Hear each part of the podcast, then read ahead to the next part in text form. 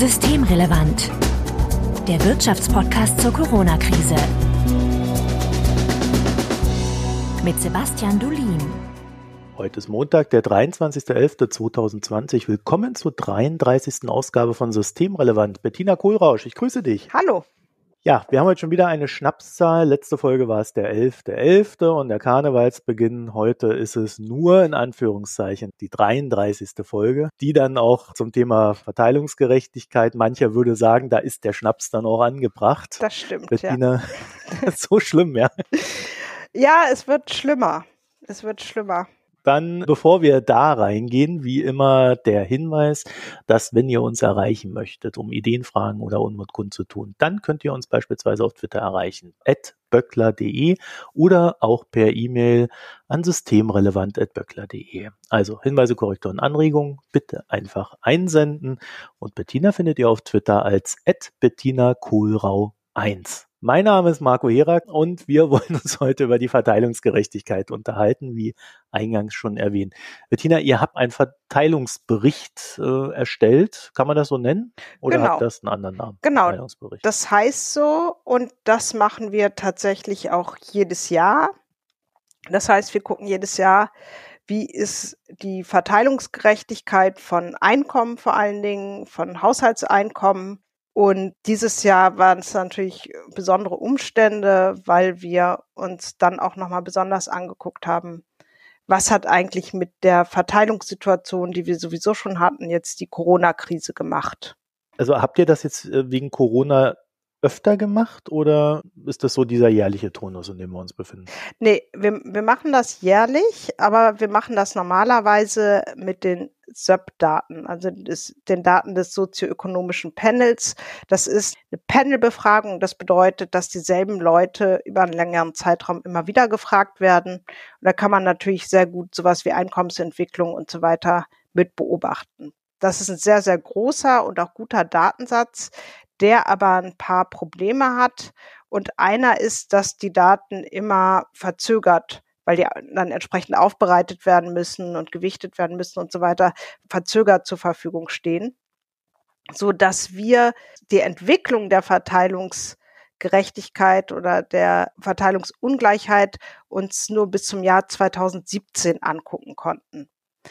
Und da kann man natürlich jetzt erstmal keine Aussagen darüber treffen, was die Corona-Krise nochmal mit der Entwicklung der Haushaltseinkommen gemacht hat. Und deshalb haben wir den Verteilungsbericht diesmal etwas anders gestaltet und ihn in zwei Teile geteilt. Wir haben einerseits auch diese kontinuierliche Berichterstattung bis zum Jahr 2017 gemacht und haben uns dann aber nochmal angeguckt, welche Personen haben eigentlich jetzt bedingt durch die Corona-Krise besonders häufig und auch besonders große Einbußen des Haushaltseinkommens erlitten. Und das haben wir mit unserer eigenen Erhebung gemacht, der erwerbstätigen Befragung, von der ich hier auch schon mal berichtet habe. Also ihr habt die dann zusammengehauen, die Daten. Wir haben sie zueinander in Beziehung gesetzt in der Interpretation. Wir haben sie nicht zusammengehauen, weil das wäre unredlich das kann man nicht machen, weil es einfach unterschiedliche Personen sind, die wir da befragt haben. Okay, 2017 ist ja ein ganz schön, das ist schon eine Weile her, ne? Genau. Ja, es geht halt nicht anders. Also das sind die aktuellsten Daten, die uns mit dem SERP zur Verfügung stehen, aber wir können immerhin beobachten, die Entwicklung der Haushaltseinkommen zwischen 2010 und 2017, also auch eine Entwicklung von Ungleichheit. Und dafür gibt es verschiedene Indizes, die beschreiben können, wie ungleich Haushaltseinkommen verteilt sind oder generell Einkommen. Und ein ganz klassischer ist der Gini-Index, den wir uns da auch mal angeguckt haben. Und ähm, der, wenn er bei Null ist, bedeutet das, alle haben dasselbe. Und wenn er bei eins ist, bedeutet das, einer hat alles. Also totale Gleichheit ist Null und totale Ungleichheit ist eins. Und mit den SERP-Daten haben wir natürlich die Möglichkeit, das dann wirklich auch im Zeitverlauf uns mal anzugucken. Und da haben wir gesehen, was ganz interessant ist, dass zwischen 2010 und 2013 dieser Gini-Koeffizient gestiegen ist, dass er aber seitdem leicht gesunken ist bis ins Jahr 2017. Ach, das lese ich gefühlt aber ständig anders. Ich lese eigentlich fast immer nur Artikel, dass die Ungleichheit steigen würde. Genau, genau. Und das haben wir uns dann auch noch mal näher angeguckt und dann haben wir in den Daten letztlich auch das gesehen, was du gerade beschrieben hast, dass zwar unterm Strich im Durchschnitt die Ungleichheit etwas abgenommen hat, dass es aber vor allen Dingen auf dem doch recht starken Zuwachs der Einkommen der mittleren Einkommensgruppen zustande gekommen ist und das in den unteren Einkommensgruppen. Und das ist vermutlich das, was gefühlt dann auch häufig bei dir ankommt, die unteren Einkommensgruppen nur ganz wenig zugenommen haben oder sogar, wenn man sich das allerunterste Dezil, also die unterste Gruppe anguckt, äh, dann haben die sogar ähm, faktisch Einkommensverluste zu verzeichnen gehabt. Und das ist eben der Punkt, den man bei dem Gini-Koeffizienten dann doch nicht so gut sieht. Was passiert eigentlich an den Rändern? Mhm. Und wir haben dann also zwischen den mittleren Einkommensgruppen und den unteren dann doch nochmal gegensätzliche Entwicklungen, dass die unteren sich tatsächlich weiter abgehangen wurden, während die mittleren doch auch ordentlich aufgeholt haben. Und das führt dann dazu, dass im Durchschnitt die Haushaltsungleichheit etwas gesunken ist. Okay, das heißt, die dominieren so stark, dass es dann in der Gesamtstatistik so wirkt, als ob es quasi für alle genau. Gilt. Das ist ja ganz interessant, weil das ist ja diese Wirtschaftsaufschwungsphase, würde man sagen.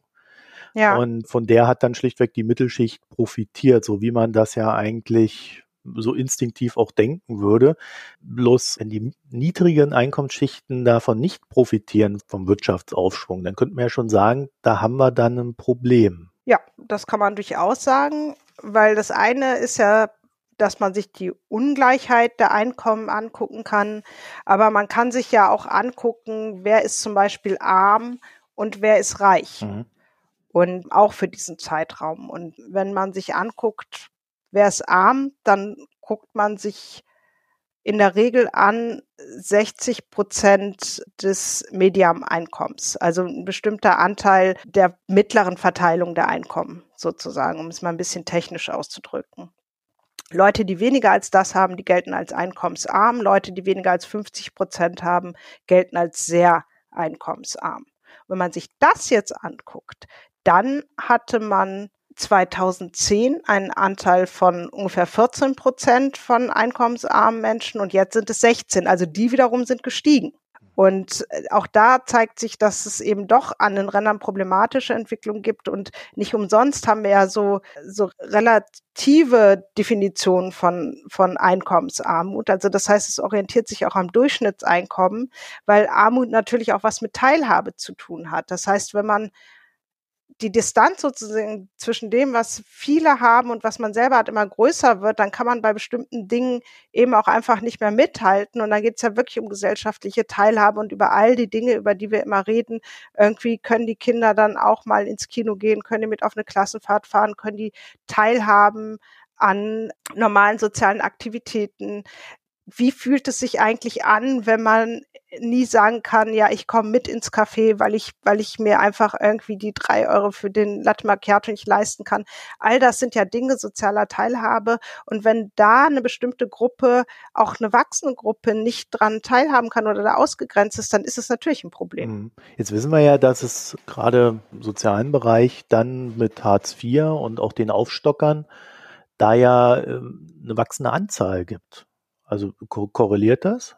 Genau, ja. Also das Risiko, wenn man Hartz IV hat oder Aufstocker ist, einkommenarm zu sein, ist ja relativ groß. Größer ist es Hartz IV eigentlich nicht armutsfest. Und ähm, insofern passt das, sind das Entwicklungen, die durchaus zusammenpassen. Ja, Hartz IV ist ja in dem Sinne institutionalisierte Armut, wenn man das so statistisch genau, betrachtet. Genau, genau. Genau, weil die, da ist ja die Definition sozusagen eine, eine, eine Festlegung, die man ja auch sehr kritisch sehen kann, der Paritätische Wohlfahrtsverband. Der hat das kürzlich auch mal ziemlich kritisch auseinandergenommen. Die Definition der Regelbedarfe, die sind einfach sehr niedrig angesetzt oder zu niedrig und das reicht dann eben einfach nicht. Und das ist ja auch dann eine andere Definition, die Definition der Mindeststandards, die da vorgenommen werden, als diese relative Definition von Armut, die sich eben auch daran orientiert, was alle haben und daran, welchen Anteil man eigentlich braucht, um noch mithalten zu können. Sozusagen eine andere Logik. So wie ich diese Diskussion um Hartz IV verstanden habe, ist das ja schon so konstruiert, dass Teilhabe nicht unbedingt das Hauptanliegen ist, sondern da steht mehr Grundabsicherung im Sinne von, man hat zu essen, zu trinken und ein Dach über dem Kopf äh, und das war's. Und das genau. wäre ja dann in diesem Sinne auch statistisch völlig nachvollziehbar, dass wenn äh, sich da eine Anzahl an Personen verfestigt und da reinrutscht, dass dann die andere Statistik nach oben geht. Ist das ein Problem im Sinne von Gesellschaft? Ja, das denke ich ist auf jeden Fall ein Problem. Ist natürlich jetzt erstmal ein Problem für die Leute, die es betrifft, weil es eben einfach nicht reicht zur gesellschaftlichen Teilhabe. Aber ich, wir haben jetzt in dieser Erwerbsbefragung zum Beispiel auch gesehen, dass die Sorgen um den gesellschaftlichen Zusammenhalt schon steigen. Und ähm, das haben wir auch in Befragungen, die wir vorher gemacht haben, gesehen. Die Leute haben wirklich Angst. Also die haben auch, wenn sie selber nicht betroffen sind und es auch erstmal keinen Grund gibt zu glauben, dass man demnächst mal in Armut abrutscht, gibt es so eine Grundangst, dass einem das passieren könnte. Und ich glaube, dass wenn man als Gesellschaft diese Erfahrung von sozialer Ungleichheit macht, dass das eben auch was mit den Leuten macht, die nicht unmittelbar von Armut betroffen sind, dass sie sich einfach unsicherer fühlen, wenn sie sozusagen dann an den unteren Rändern sind. Dann ist da eine Bedrohung. Äh, und die nimmt den Leuten die Sicherheit. Und wenn man sich dann überlegt, welche Transformationsprozesse vorn stehen, welche Veränderungsprozesse unsere Gesellschaft generell stemmen muss und was den Menschen ja auch Unsicherheit nimmt und Unklarheit darüber, wie es weitergehen soll. Und wenn sie dann in so eine Situation reingehen und eh schon auch sozial verunsichert sind, weil die Gesellschaft sozialen Abstieg als erf kollektive Erfahrung oder nicht, nicht als kollektive Erfahrung, aber durchaus sozusagen als Erfahrung präsent ist, da macht das natürlich was mit der Gesellschaft und dann wirken, glaube ich, solche anstehenden Transformationsprozesse und die, die kommen ja, also die Digitalisierung kommt ja der Klimawandel kommt oder beziehungsweise idealerweise kommt er nicht zu sehr, aber darauf müssen wir uns natürlich einstellen als Gesellschaft und all das wird massive Veränderungen zur Folge haben und, da, und ich glaube, es ist wichtig, dass die Menschen mit einem Grundgefühl der Sicherheit da reingehen, damit sie diesen Wandel bereit sind mitzugehen. Und wenn sie nicht mitgehen, glaube ich schon, dass es perspektivisch auch wirklich ein Problem werden kann für demokratische Gesellschaften. Ja, du hast ja jetzt Digitalisierung genannt, Klimawandel, das sind ja die Haupttransformationsthemen so der Zukunft. Hinter Digitalisierung steht ja dann diese Automatisierung, ne? genau. also die äh, Fabrikjobs, die potenziell gefährdet sind, aber auch so ja, kleinere Redakteursjobs, die keine große Recherche erfordern, ne, die sind ja dann auch gefährdet, wie wir jetzt genau. in den USA sehen. Also das ist ein sehr breites Spektrum, über das wir da reden wo es Menschen gibt, die dann potenziell die Angst verspüren können, sozial abzurutschen. Das klingt jetzt erstmal fies, sozial abrutschen, aber wenn man halt ein, ein, festes Gehalt hat und, sagen wir mal, alles selber bezahlt, was man ausgibt, dann ist dieses Gefühl, dann in eine Situation reinzurutschen, in der man weiß, man hat recht wenig dann zum Leben und das kriegt man dann auch noch vom Staat und der ist einem aber auch nicht wohlgesonnen im Sinne von, hinter Hartz IV steckt ja auch ein potenziell negatives Menschenbild, ne? Arbeitsanreiz und so weiter. Durch Sanktionen, ja. Das ist dann tatsächlich etwas, wo man sagen muss, äh, da sollten wir als Gesellschaft eigentlich jetzt schon vorbauend rangehen an dieses Thema. Ne? Das denke ich auf jeden Fall. Also das eine ist natürlich die Frage von Einkommensungleichheit und generell Ungleichheit. Also es gibt ja auch Vermögensungleichheit. Ähm, und äh, das denke ich, wenn es zu groß wird, kann destabilisierend auf Gesellschaften wirken. Und natürlich ist ähm, die Frage, wie man jetzt die alleruntersten Einkommensgruppen absichert, also die Frage mit nach sozialen Sicherungssystemen nur ein Aspekt. Sinnvoll ist es ja auch beispielsweise durch vernünftige Löhne da die Mitte zu stärken. Aber ich glaube auch, dass es wirklich wichtig ist, dass die Menschen das Gefühl haben, dass da ein Sozialstaat ist, der sie in diesen Phasen stützt, der biografische Brücken eben überbrückt, sei es durch Weiterbildung, sei es durch eine vernünftige Absicherung, anstatt dann eben eher drohend und sanktionierend solche unsicheren Lebensphasen noch zu bestrafen und natürlich auch einfach die Sicherheit zu haben, dass man dann vernünftig abgesichert ist, also dass man nicht wirklich in Armut abrutscht. Das ist, glaube ich, sicherlich zentral, aber wenn es um Verteilungsgerechtigkeit geht, dann ist natürlich auch, sind noch andere Fragen wichtig. Mhm. Ne? Also wie sorgt man für eine vernünftige Lohnentwicklung? Wie verringert man den in Deutschland immer noch sehr großen Niedriglohnsektor? All diese Fragen. Eigentlich müsste man ja auch mal aufs Gegenteil schauen. Ne? Also wenn man so, so guckt, man sagt es ja mal so salopp, die Reichen werden immer reicher, dann guckt man dann auf so Jeff Bezos und Co. Da ja. weiß man das auch sofort immer, die Reichen werden immer reicher und natürlich, äh, wenn es da so ein paar Leuchttürme gibt, aber ist das dann, wenn man das statistisch betrachtet, ist das auch so? Das Problem ist, dass diese ganz superreichen mit dem sozioökonomischen Panel ganz schlecht sozusagen analytisch abgedeckt werden können. Das ist einfach eine analytische Schwäche auch von so einer Panelbefragung, weil sehr, sehr reiche wie sehr, sehr arme sich A, einfach nicht so wahnsinnig gern fragen lassen nach ihren Einkommen. Und so viele gibt's dann ja auch gar ja, nicht davon. Das ja. heißt, die repräsentativ abzubilden, also so ganz nach oben, das ist wirklich schwierig. Dafür bräuchte man dann eigentlich nochmal eine detailliertere und Betrachtung dieser speziellen Gruppe. Wenn man sich jetzt einfach mal anguckt, äh, es gibt so eine Definition reich, das sind dann 200 Prozent des Medianeinkommens, einkommensreich und sehr einkommensreich sind 300 Prozent. Und da muss man sagen, haben wir jetzt gesehen, dass die nicht gewachsen sind. Aber da reden wir jetzt auch wirklich noch nicht über die, die Superreichen, mhm. ne, sondern da reden wir eigentlich über die Leute, denen schon sehr, sehr gut geht. Aber ähm, das sind nicht die, die du da gerade im Blick hast. Ja, ich hatte so ein bisschen den Gedanken, dass daher kommt die Frage, ob es nicht sogar so ist, dass äh, wenn man gut verdient, und wirklich weit weg ist, davon irgendwohin wegzurutschen nach unten hin. Ja. Man trotzdem das Gefühl haben kann, also diese Bedrohung zu verspüren, wenn man sieht, die über mir, die rauschen so dermaßen davon.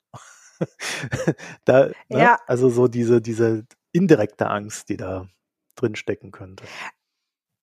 Tatsächlich haben wir mit der, unserer Lebenslagenbefragung, die wir durchgeführt haben, ich glaube, die letzte Welle war dann 2018. Da haben wir uns ja mal Abstiegsängste näher angeguckt. Und tatsächlich haben da Leute, bei denen ich auch sagen würde, so richtig schlecht geht's dir nicht. Ich will jetzt nicht lügen, aber ich meine, die hatten mindestens 4000 Nettoeinkommen. Und da war immer noch ein wahnsinnig hoher Prozentsatz von Leuten, die gesagt haben, sie fürchten ihren Lebensstandard nicht dauerhaft halten zu können. Also ganz offensichtlich gibt es auch bei Leuten, bei denen man nicht erwarten würde, dass sie Angst haben, eine relativ weit verbreitete Angst davor, diesen sozialen Standard nicht halten zu können.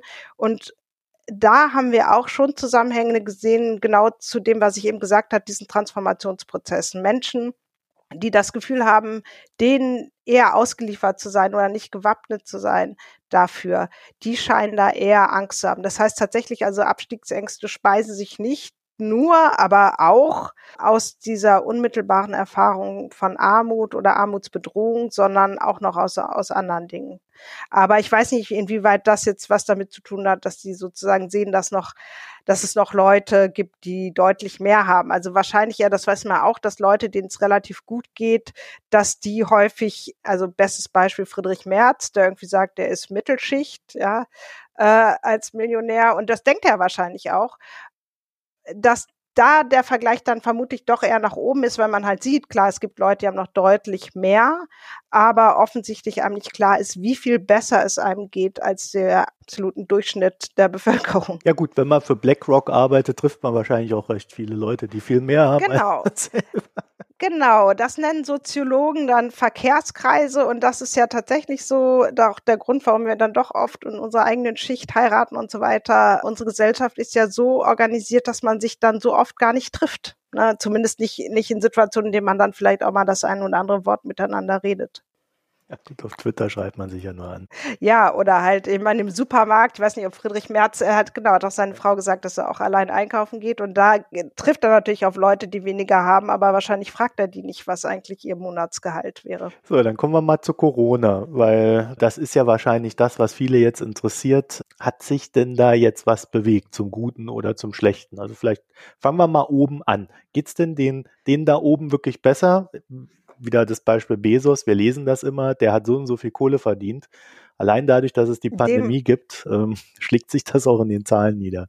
Wie gesagt, also den haben wir jetzt vermutlich nicht in unserem Panel, aber was wir schon sehen, ist, wenn ich noch mal kurz erinnern darf, wir hatten ja diese zwei gegensätzlichen Entwicklungen, dass die mittleren Einkommen schon auch ganz gut zugelegt haben und eben auch profitiert haben von einer ganz guten wirtschaftlichen Entwicklung, während das bei den untersten Einkommensgruppen eben nicht der Fall war. Und jetzt haben wir gesehen, dass tatsächlich diejenigen, die wenig haben, am häufigsten Einkommenseinbußen zu verzeichnen hatten. Und wenn man diesen Befund jetzt mal interpretiert vor dem Hintergrund der Einkommensentwicklung vor Corona, dann kann man einmal sagen, es ist sehr wahrscheinlich, dass es denen, die ja eh schlecht dran sind, sogar negative Einkommensentwicklung zu verzeichnen hatten, jetzt in der Krise sogar noch schlechter gehen wird, weil die wirklich am häufigsten und auch die größten Einkommenseinbußen zu verzeichnen hatten. Aber wir haben auch gesehen, dass auch die mittleren Einkommensgruppen noch mal stärker betroffen waren von Einkommenseinbußen als die höheren, sodass zu befürchten steht, dass diese positive Entwicklung in den mittleren, mittleren Einkommensgruppen durch die Krise doch auch eher wieder gefährdet ist. Gibt es da Gründe? Fangen wir mal bei den unteren Einkommensschichten an. Also wenn man Hartz IV bekommt, dann kriegt man ja jetzt nicht weniger durch Corona. Das heißt, es muss ja drüber sein. Ne? Das heißt also tatsächlich untere Einkommensschichten in Sachen Arbeit haben ihren Job verloren und sind in Hartz IV reingerutscht. Ja. Oder wie kann man das? Ich meine, natürlich könnte es auch sein, wir haben ja nach dem tatsächlichen Einkommen, also wir haben ja gefragt, hatten Sie Einkommensverluste? Mhm. Wenn man jetzt Hartz IV bekommt und schwarz in der Kneipe gejobbt hat, zum Beispiel, ja, dann würde das wegfallen, so dass was ja Menschen machen, weil sie einfach sonst nicht über die Runden kommen. So dass ich jetzt nochmal sagen wollte, es ist nicht grundsätzlich ausgeschlossen, dass man auch in so einer Situation noch, zu, noch betroffen ist und dann natürlich auch noch weniger geschützt ist, weil man ja dann schlecht irgendwie Kurzarbeitergeld beantragen kann. Aber vermutlich sind es eben die, die Einkommen haben und die dann also durch Arbeit und die das verlieren in der Situation. Mhm. Wir haben jetzt auch gesehen, dass so ganz erwartbare Faktoren eben auch das Risiko mit beeinflusst haben, Einkommen zu verlieren. Zum Beispiel, ob man tarifvertraglich beschäftigt ist. Die Branche, das höchste Risiko war natürlich im Gastgewerbe. Die Qualifikation und der Berufsstand, je höher qualifiziert, desto geringer die Wahrscheinlichkeit. Also all die Faktoren, von denen man vermuten würde, dass sie schützen vor Einkommensverlusten, schützen auch. Was ja auch in gewisser Weise vielleicht gar nicht so eine schlechte Botschaft ist, weil es ja auch zeigt, dass bestimmte Dinge noch funktionieren in unserer Gesellschaft. Aber gleichzeitig haben wir auch gesehen, dass wenn man für all das, wir nennen das kontrolliert, also wenn man sozusagen diese Erklärungsfaktoren rausrechnet, ist es aber immer noch so, dass die, die weniger Einkommen haben, am häufigsten Einkommen während der Krise verloren haben. Und das liegt, glaube ich, daran, dass es natürlich äh, noch Faktoren da reinspielen, die wir einfach auch in unseren Daten nicht sehen können, wo man auch noch mal genauer hingucken muss. Aber dass natürlich die untersten Einkommensgruppen auch diejenigen sind, die immer am schlechtesten geschützt sind, auch wenn ein Tarifvertrag gilt oder so. Wahrscheinlich, weil sie vielleicht noch nicht so lange in dem Betrieb sind, weil sie dann also jenseits dieser groben formalen Qualifikationsraster, die wir untersucht haben, vielleicht auch dann doch irgendwie bestimmte kom weniger Kompetenzen haben, die da spezifisch gebraucht werden. Also die, die geringsten Einkommensgruppen sind letztlich die verletzlichsten Gruppen auch auf dem Arbeitsmarkt.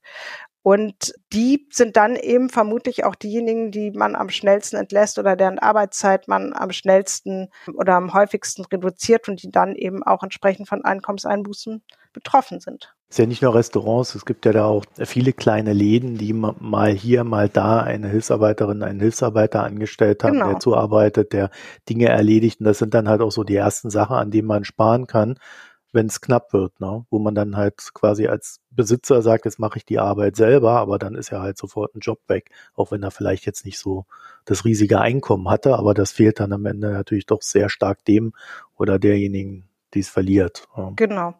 Genau. Und gleichzeitig sind das vermutlich auch die, von denen man sich am schnellsten trennt, weil man glaubt, dass man sie auch am schnellsten wieder einstellen kann. Mhm. Bei der Mittelschicht würde ich ja jetzt so sagen, so ad hoc Kurzarbeitergeld, ne, ist, ist ja sofort etwas, was zu Einkommensverlusten führt, was jetzt aber nicht ja. zum Jobverlust führt und trotzdem noch ein gewisses Einkommen sichert. Also so ein zweischneidiges Schwert dann. Aber die Frage würde mit Ja beantwortet werden. Ja, also natürlich das Kurzarbeitergeld ist einer der wichtigsten Faktoren, die erklären können, warum Leute Einkommensverluste haben, ist ja irgendwie auch sehr, sehr logisch. hat auch die Modelle sozusagen sehr viel besser gemacht. Also ohne jetzt zu sehr in langweilige statistische Details reinzugehen, gibt es ja immer zwei Sachen, die man sich angucken kann. Man kann angucken, wie sind die Faktoren sozusagen, wie groß sind die und sind die signifikant und man kann aber auch generell angucken, wie viel erklärt das Modell überhaupt von der Realität. Und äh, in dem Moment, den wir da Kurzarbeit reingehauen haben, ist sozusagen dieser Anteil ziemlich nach oben gegangen. Also das Kurzarbeitergeld erklärt einfach sehr, sehr viel oder zum sehr großen Anteil, warum Menschen jetzt in der Krise Einkommenseinbußen haben. Und da würde ich absolut bei dir sein. Das ist einerseits natürlich eine schlechte Botschaft, weil Einkommenseinbußen ein Problem sind, aber es ist auch eine gute Botschaft, weil wenn jetzt die Arbeitslosigkeit der größte Faktor wäre, der Einkommenseinbußen erklären würde, dann hätten wir ganz andere Probleme. Die Einbußen wären wesentlich höher, wahrscheinlich auch, ne? Die wären wesentlich höher und die Leute wären ja auch aus dem Arbeitsmarkt raus. Also ich meine, das geht ja auch immer mit anderen Verlusten einher, Qualifikationsverlusten, weil die Leute dann nicht wieder in den Job kommen, in dem sie ihre Qualifikation eins zu eins anwenden können. Also diese ganzen Reibungsverluste, die dadurch auf dem Arbeitsmarkt entstehen. Also es ist auf jeden Fall sinnvoll, die Leute in der Arbeit zu halten. Aber man muss natürlich auch sagen, dieses Kurzarbeitergeld mit am Anfang 60 Prozent oder 67 Prozent, wenn man Kinder hat, das reicht halt nicht. Ne? Also wenn man ein Einkommen hat und knapp über der Armutsgrenze damit ist, dann ist natürlich logisch, dass 67 Prozent und auch 70 Prozent und auch 80 Prozent nicht reichen. Das heißt, die Erhöhung, die es dann gab, äh, so peu à peu, war da nicht ganz verkehrt die war sicher nicht verkehrt, aber die kommt ja auch erst nach einer Zeit. Und ich glaube, sie ist für die untersten Einkommensgruppen nach wie vor zu niedrig. Das heißt, wir haben bei den unteren Einkommensgruppen recht viele Punkte, wo man sagen würde, es ist schön, dass es da eine Absicherung gibt, aber im Zweifelsfall ist sie so niedrig, dass sie ziemlich viele Seiteneffekte produziert. Genau, genau. Für die Betroffenen wie auch für die Gesellschaft. Langfristig würde ich sagen auch für die Gesellschaft. Wir haben zum Beispiel gesehen, dass Leute, die Einkommenseinbußen zu verzeichnen hatten, krisenbedingt, dass die auch bereitwilliger sich auf Verschwörungsmythen eingelassen haben, die deutlich häufiger der Aussage zugestimmt haben. Ich kann mir schon vorstellen, dass die Krise von Eliten missbraucht wird, um ihre Interessen durchzusetzen. So sinngemäß 100 Prozent habe ich die Frage jetzt nicht im, nicht auf dem Schirm, aber also diese Idee, dass die Krise eigentlich von irgendeiner höheren Macht erfunden worden ist, um um deren Interessen durchzusetzen und dass es sie eigentlich nicht gibt. Die, für diese Idee sind Menschen, die von Einkommenseinbußen betroffen sind, schon anfälliger. Und das ist natürlich schon ein Problem für die Gesellschaft, weil wir müssen ja irgendwie noch alle zusammen durch diese Krise durch. Also wir sehen ja jetzt die Proteste der sogenannten Querdenker und was das mit einer Gesellschaft macht, das kann schon destabilisierend werden. Hm, wobei ich da jetzt nicht den Eindruck habe, dass das äh, immer einkommensschwache Persönlichkeiten sind. Nee, nee, nee, nee, das, das sind halt statistische Zusammenhänge, da erlauben natürlich nie den Umkehrschluss, das sind jetzt nur, mhm. aber die Wahrscheinlichkeit, ja auf so, an sowas zu glauben, ist halt höher, wenn man Einkommenseinbußen hatte. Das heißt, es gibt dann Zusammenhang. Das bedeutet aber natürlich nie, dass das die alleinige Erklärung ist und auch nicht, dass man diese Menschen aus ihrer Verantwortung entlassen sollte, diesen Quatsch eben nicht zu glauben oder nicht zu verbreiten. Ja, ich finde es ja ganz interessant, weil am Ende steht ja selbst bei denen dann immer noch die Frage dahinter, wie wir als Gesellschaft leben möchten, äh, wenn man es mal wohlwollend betrachtet.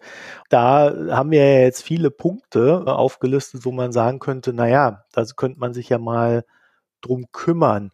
Sind dann, ja. sind dann diese, diese Proteste vielleicht auch so eine Art Proxy, um den Unmut in anderen Sachen kundzutun, dem, dem man schon gar nicht mehr zuhören will, weil das ja eh ständig durchgeleiert wird? Du meinst, ob es denen eigentlich gar nicht um Corona geht, sondern um zum Beispiel soziale Ungleichheit oder? Ja, oder dass zumindest der Unmut, den man da hat, äh, dass man dort einen Unmut kommunizieren kann, der auch öffentlich wahrgenommen wird. Das kann schon sein, dass es da dann sozusagen nochmal bestimmte Eigendynamiken gibt. Ich ehrlich gesagt scheint mir das eine extrem heterogene Gruppe zu sein und ich bin mir da nicht sicher, was die sonst noch antreibt. Aber das in Zeiten von Unsicherheit es generell eine größere Bereitschaft gibt, Verschwörungsmythen zu glauben, weil, weil es ein vermeintlicher Weg vielleicht ist, wieder Kontrolle herzustellen oder Erklärungen zu finden für eine unübersichtliche Welt. Das ist ja sicherlich der Fall und dass so eine Pandemie insgesamt bedrohlich wirkt, weil, weil man einfach viel nicht weiß, weil nicht klar ist, wo es uns hinführt und weil es offensichtlich dann doch die trifft, die eh schon am schlechtesten dran waren, auch vorher. Also wir haben auch gesehen, dass Eltern, die Kinder haben, Betreuungsbedürftige häufiger betroffen sind von Einkommenseinbußen. Wir haben gesehen, dass Menschen mit Migrationshintergrund häufiger betroffen sind. Also Risikolagen, die es vorher schon gab, jetzt eben nochmal greifen. Und dass das dann solche Entwicklungen verstärkt, das kann ich mir schon vorstellen.